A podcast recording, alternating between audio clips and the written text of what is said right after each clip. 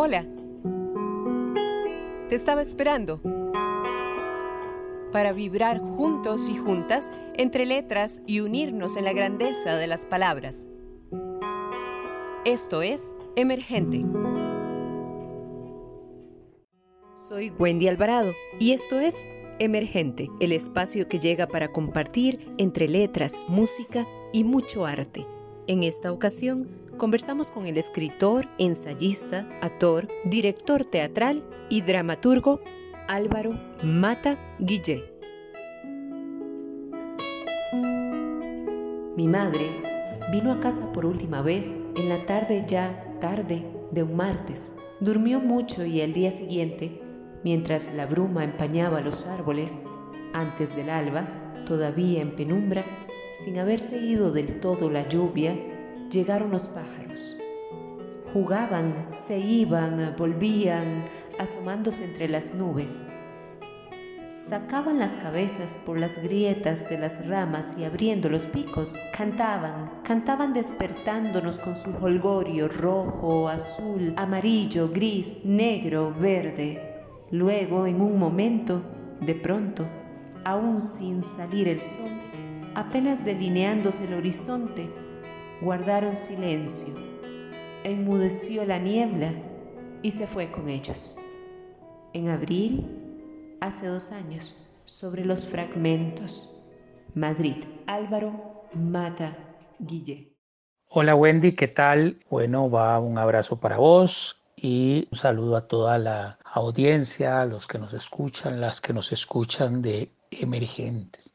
Pues en primer lugar, Álvaro, quiero agradecerte por acceder y participar para pues contestar estas preguntas en este ámbito, en este ámbito de la literatura, de la música. Álvaro, ¿qué sentido tiene la poesía en esta época de hoy día? ¿Se podría considerar a la poesía como un elemento transformador para la sociedad? Estamos hablando de la sociedad en todas sus élites. Es una pregunta compleja porque es muy fácil de pronto pues hablar de poesía y decir que la poesía es esto y lo otro. Lo que primero tenemos que tomar en cuenta, que es un elemento que se nos olvida muchas veces, es que el arte nace de las manifestaciones humanas. Y las manifestaciones humanas las tenemos todas las personas. Es decir, no es porque yo sea más especial que escribo poesía o que hago un cuadro o que hago una obra de teatro, etcétera.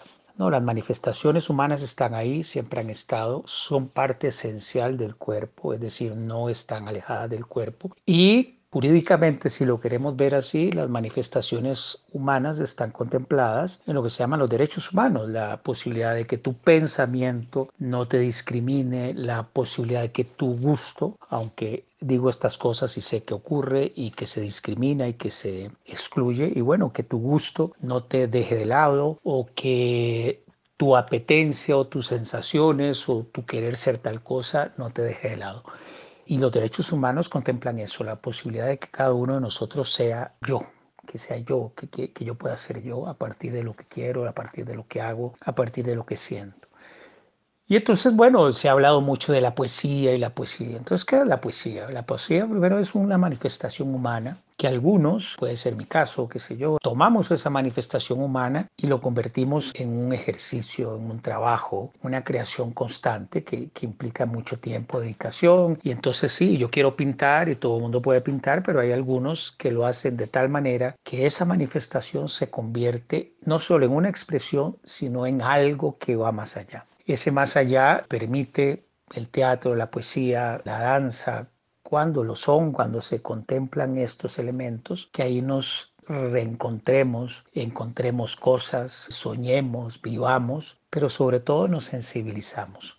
De tal manera que eso es lo primero que hay que decir, o sea, es decir, el arte es una manifestación del cuerpo, nace del cuerpo y nace de nuestras entrañas. Y en esas entrañas está todo, nuestros secretos, nuestros gritos, nuestro dolor, nuestras cosas eh, más ominosas como aquellas cosas que de pronto nos conmueven porque son extremadamente bellas. Y también nuestra incertidumbre y también que saber que no sabemos y todo eso está ahí. Entonces en esas manifestaciones construyen estas formas artísticas y entonces a diferencia de muchos, la poesía no es una proclama, no es un manifiesto, Para eso están los manifiestos, para eso están las proclamas, para eso están las cartas de intenciones. Es una manifestación del alma, es una manifestación de, lo más intrínseco que tiene el ser humano. Y lo que permite el arte, cuando lo es y, no se banaliza, es encontrarnos.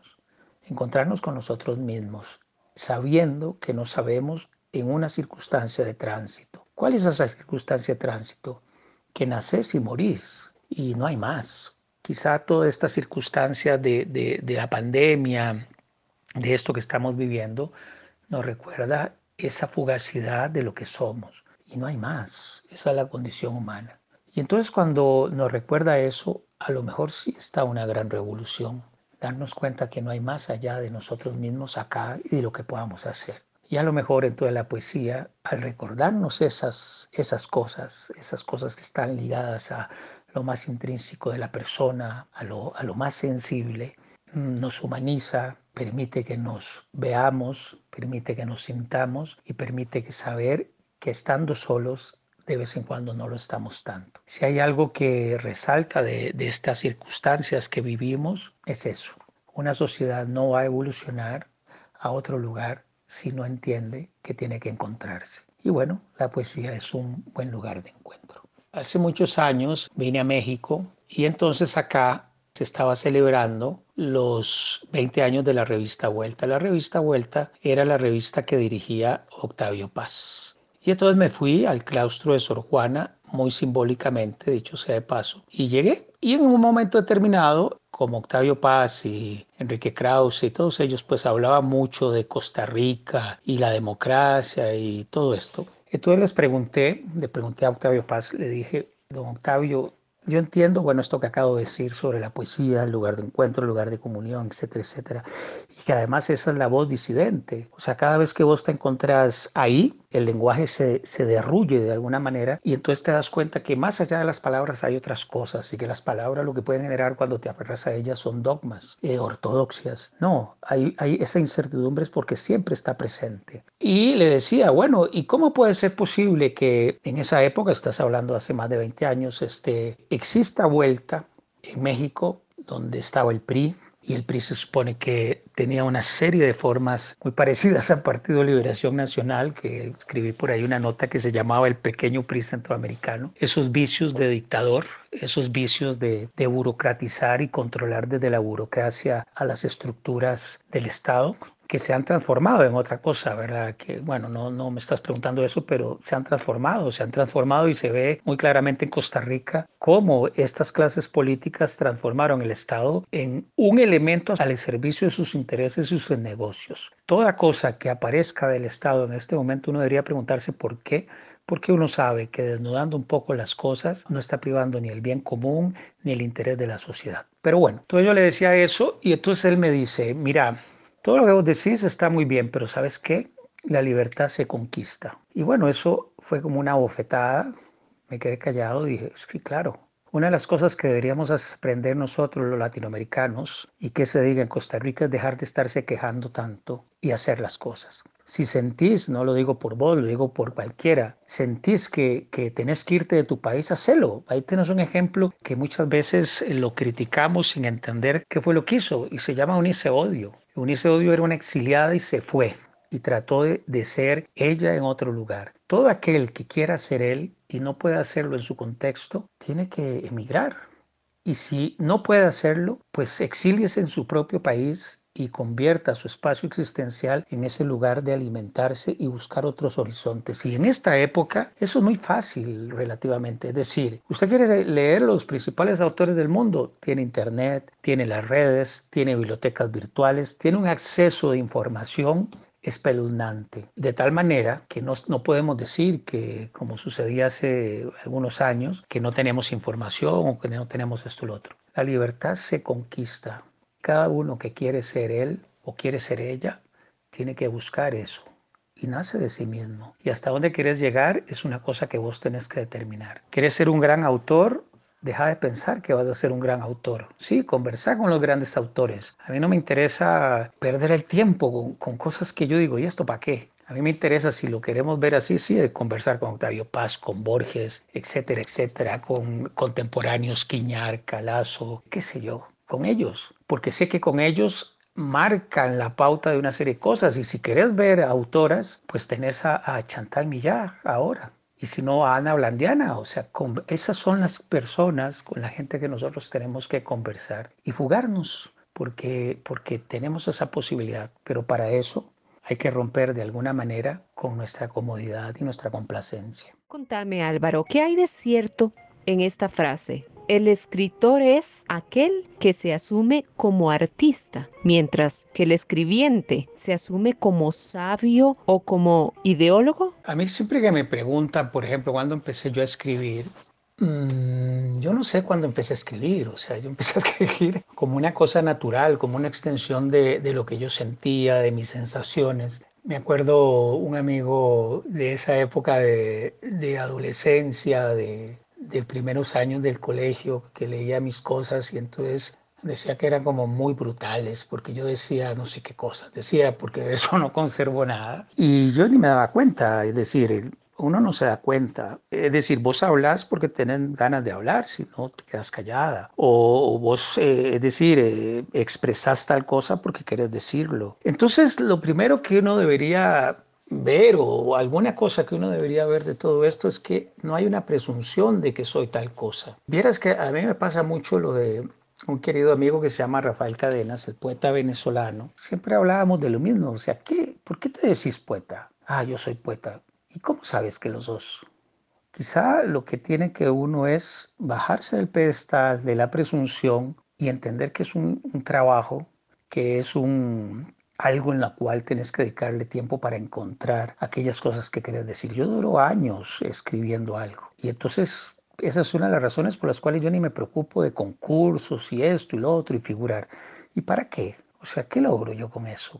Yo no logro nada, o sea, yo lo único que tengo es una necesidad que me da un sentido para estar en el mundo y un sentido en todo lo que implica existencialmente el hacer lo que hago es lo, que me permite no aburrirme, es lo que me permite continuar con el asombro de las cosas, es lo que me permite preguntar y encontrar o buscar en la medida de lo posible una respuesta. Entonces, quizá lo primero que deberíamos hacer eh, dentro de esto que me estás hablando es no presumir, eh, yo no sé, eh, es decir, eh, yo intento escribir cosas y, y, esas cosas que, que, escribo algunas veces se tiran a la reflexión y me genera un ensayo, me genera artículos y otras cosas algo que llaman libros de poesía y yo ni siquiera los pongo como libros de poesía. Entonces, creo que, que te respondo así, o sea, lo primero que tenés que hacer es no presumir, es aprender a verte como vos mismo y asumir eso que, estás que está ahí. Y a lo mejor eso que está ahí te lleva a la matemática, a la astronomía, a ver qué hay detrás, allá de, de lo más atrás que podamos ver de la oscuridad de los planetas, etcétera, etcétera, etcétera.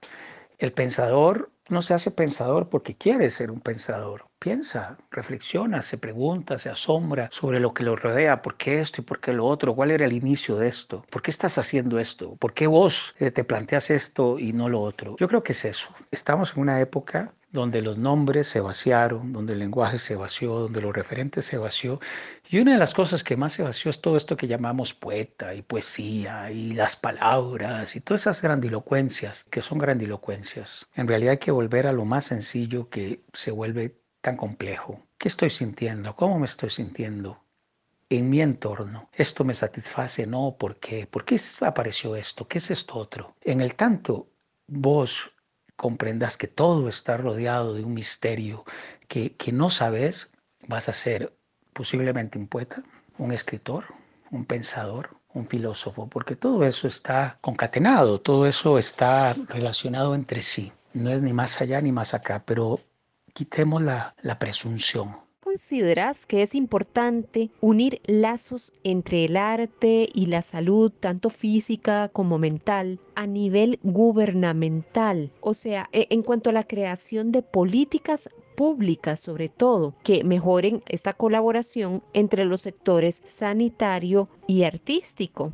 Me refiero a tomarse en serio la inclusión del arte en todos los sistemas sanitarios. ¿Consideras que, es importante unir estos lazos? Yo no sé si, si el arte, porque no lo creo, tenga que estar ligado a la salud, porque el arte no, no cura puede significar perfectamente que alguien se desahogue o cosas. El arte tiene que ver con otras, otras formas de la sociedad. Es muy lastimoso en esto de la pandemia y demuestra no solo la miserabilidad que tenemos en términos políticos de muchas de las clases políticas, el cómo se trata la educación y cómo se trata la cultura no solo es un grado de ignorancia, sino una idea de la sociedad. Vamos a ver, la sociedad a través de la educación establece las pautas por las cuales nos dice cómo convivimos, quién es el ser humano, por qué ese ser humano es tal cual y por supuesto cuáles son las bases estructurales para esa convivencia. De tal manera que efectivamente la sociedad tiene que variar en una serie de cosas. Una de ellas, por ejemplo, es el lugar de la mujer.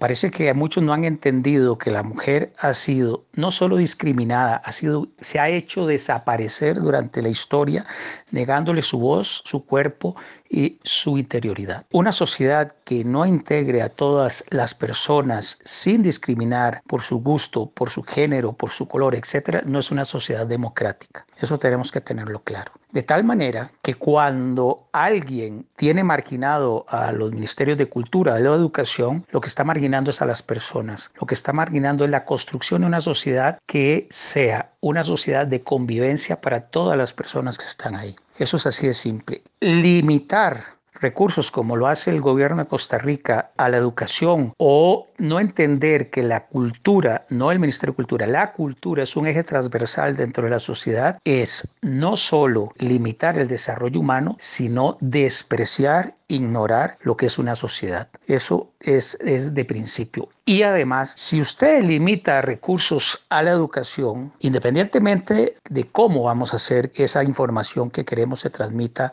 a los que están ahí, o cuál es la, la información que queremos que se transmita desde el punto de vista de la formación social y lo plural, pues está destruyendo la democracia. La democracia se forma, es el elemento esencial, o uno de sus elementos esenciales, sino el principal es lo plural. Usted limita la educación, está limitando el pensamiento, está limitando la crítica y por consiguiente está limitando la formación de las personas. Y uno de esos elementos vitales es la imaginación. Es el que yo imagine, el que yo crea cosas. Y por supuesto que la cultura está dentro de eso. Entonces, no, no tiene que ver la, la cultura dentro de los sistemas de salud puede estar ahí, qué sé yo, eh, pero es, tiene un eje distinto, es un elemento fundamental. Usted quiere tener una sociedad plural, tiene que desarrollar culturalmente su país y las voces que hay en su país. Y no son voces, por ejemplo, uno de los problemas que tiene Costa Rica es que todo sucede en San José y en el Valle Central y toda la gente del Valle Central cree que son los autores o los autores o las compositores, etcétera, del país. No, las manifestaciones culturales están en todo el país. Que se desprecien y que se dejen de lado desde el Valle Central es otra historia. Entonces, eh, para no extender, porque sé que tenemos poco tiempo, pero son temas complejos. La cultura como forma de integración de los lenguajes de una sociedad, de las manifestaciones de una sociedad, es lo que le da sentido plural a la sociedad. En el tanto usted limite eso, usted tiene una sociedad no solo que tiende a ser censurada o mutilada, sino fascista. La persona, y no dudo que desde el Poder Ejecutivo de Costa Rica eso sea así, que tenga esa visión tan limitada como ha ocurrido en otros lugares, como Macri en, Argentina, como en México la eliminación del FONCA, que es este gran instituto que promovía las, las distintas manifestaciones artísticas en el país. Esas visiones las tienen los fascistas que son aquellos que creen que solo hay un discurso que es el suyo, que presumen, porque hay una cosa que sí presume el actual Poder Ejecutivo costarricense, es de algo que no es. Bueno, todas esas limitaciones se traducen en sociedades más limitadas, sociedades más castradas, sociedades más censuradas y por consiguiente sociedades menos democráticas. Si nosotros queremos que la sociedad se desarrolle en todas sus potencialidades, la cultura tiene que ser un eje transversal y por supuesto ligado con la educación. Perder de vista eso es perder exactamente qué es una sociedad, cuáles son los elementos vitales de una sociedad donde el ser humano y hablo de ser humano, hablo de personas sin género, sin sexo, sin esto, sin lo otro, eso es el eje central y ese ser es plural y la sociedad tiene que ser plural. Y algo más diré, me extiendo un poquito en esta pregunta. Efectivamente, la perspectiva económica como la vemos, que cree que lo económico es el todo y los negocios son todo, es tan estalinista, tan limitada como las ortodoxias ideológicas que no salen de ese rincón. Efectivamente, hay que superar la idea de lo que es una dictadura y lo que es una ortodoxia y lo que es un totalitarismo. Tenemos una serie de elementos totalitarios actualmente en el mundo y uno de ellos son aquellos que desde los gobiernos, Costa Rica no es una excepción, al contrario, se limita el desarrollo cultural y por supuesto la educación, porque eso limita al ser humano y al desarrollo de la sociedad. Cuando hablamos de poesía hablamos de todo, porque es una manifestación del ser humano ante todo, ante su incertidumbre y su orfandad, ante la muerte, como ante el otro, como ante sí mismo, como, como ante su extrañeza. No es una cosa ajena, está vinculada. A lo mejor si entendemos eso, sí, la poesía como ese canto que nos da un sentido vuelve a tener un lugar en el mundo, pero también la cultura y dentro de esto esto que mencioné, la educación. Por hoy nos despedimos. Les acompañó Wendy Alvarado y espero nos encontremos pronto en una nueva entrega de Emergente.